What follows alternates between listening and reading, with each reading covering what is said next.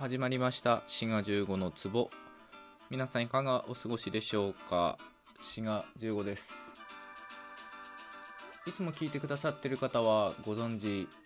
でしょうし初めて聞く方は知らないでしょうけど、えー、この番組は言語学の番組となっております。まあ言語学ラジオみたいなね、えー、番組名の後にそういったことをつけたり、えー、しています。というわけで、えー、今日のトークはですね大胆に大きく言語学とは何かっていうね、まあ、そういったお話をしようと思います。まあこういうのは往々にしてよくあることですけど〇〇とは何かっていうのをまあ定義するのにですね逆に〇〇ではないものは何かっていうのをまあ、言ってしまった方がかえって分かりやすいみたいなことがあるので今回のトークもですねタイトルにあるように言語学とは何でないかっていうね、まあ、こういった視点で考えていこうと思います。まあよくね、世間一般に誤解されているようなとこがあると思うので、まあ、そういったところをね中心にお話ししていこうと思います。で今日お話しするのは3つですね、えー、3つ何々ではないっていうね、まあ、3つの否定で、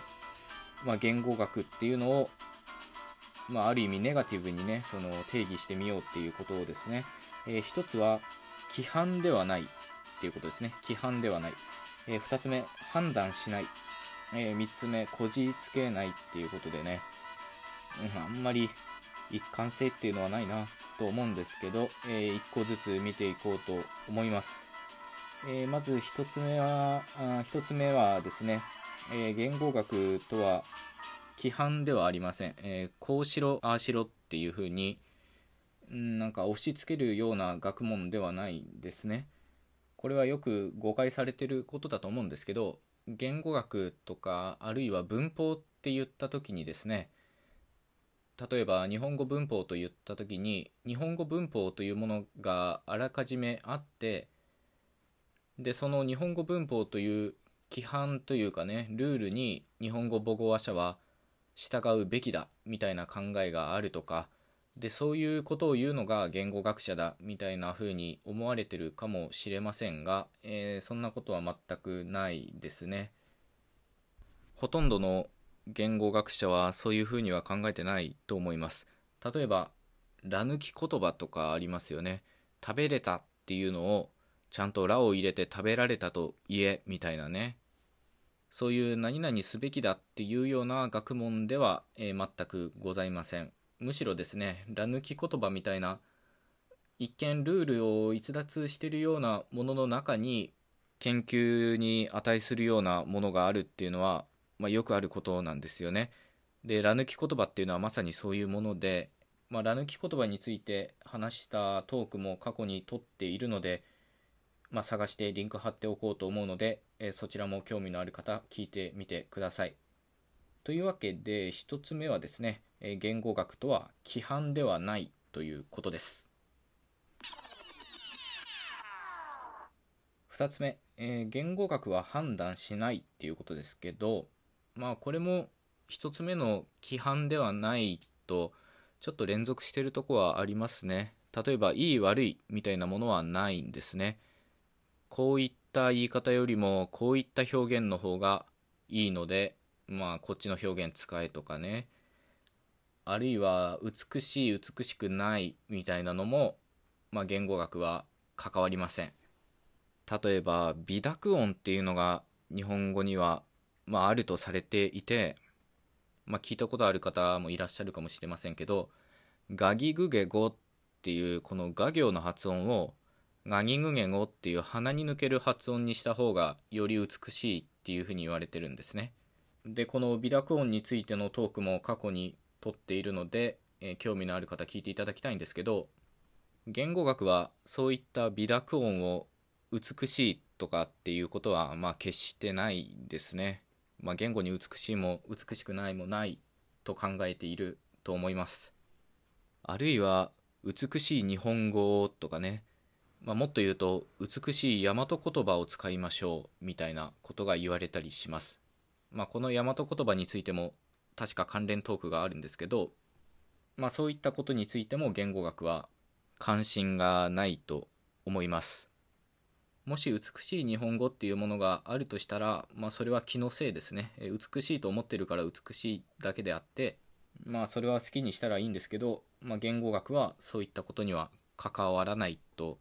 思いますね。というわけで、え、言語学ではないものというか言語学がやらないことの2つ目は判断しないということでした。最後3つ目ですけど、まあ、言語学はこじつけないということですね。まあ、これはこじつけないっていうのも雑な言い方ですけど、これはね、漢字の成り立ちとかでよくあることなんですね。まあ、もっと言うと金八先生がよく言ってるやつですねあよく言ってるかどうかわかんないですけど人という字は人と人が支え合ってどうのこうのとか他にも探せばこういう漢字の成り立ちみたいなのをまあそれっぽく言ってるものが大量にあるし皆さんも聞いたことあると思うんですけど、えー、それもまた言語学ではないですね、まあ、漢字を覚える暗記の手段としてそういうのは使ってもいいしあるいは教訓的な意味でそういうのを用いるのは全然構わないんですけど、まあ、言語学とは全く関係ないですね。あとはね、こじつけてるので言うと、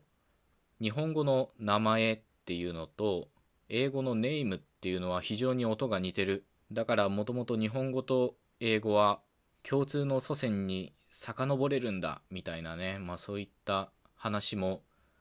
まああったりするんですけど、まあ、それもこじつけですね。言語学ではありません。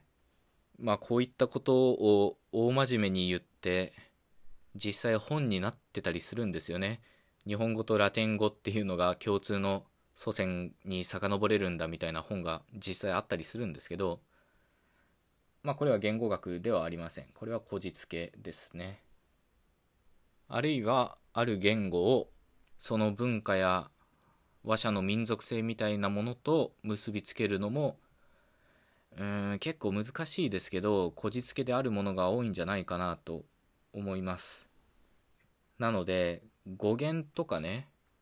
その文化と結びつけて言語を論じる時っていうのは、まあ、特に慎重にならないとただのこじつけになってしまうんですよね。で実際そういったものが巷にあふれてるということですね。というわけで今日のトークは言語学とは何かっていうのを言語学ではないものっていうのを、